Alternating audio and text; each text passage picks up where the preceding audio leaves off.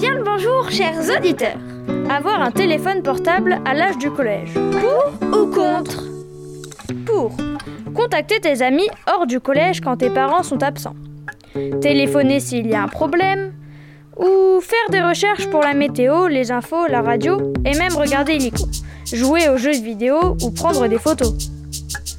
Contre. On peut faire ça, donc ça peut être un achat inutile.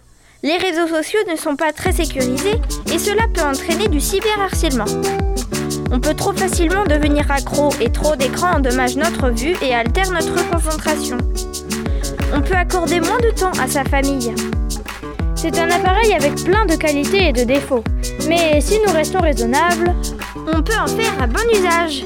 C'était Clémence et Margot sur Villa Radio.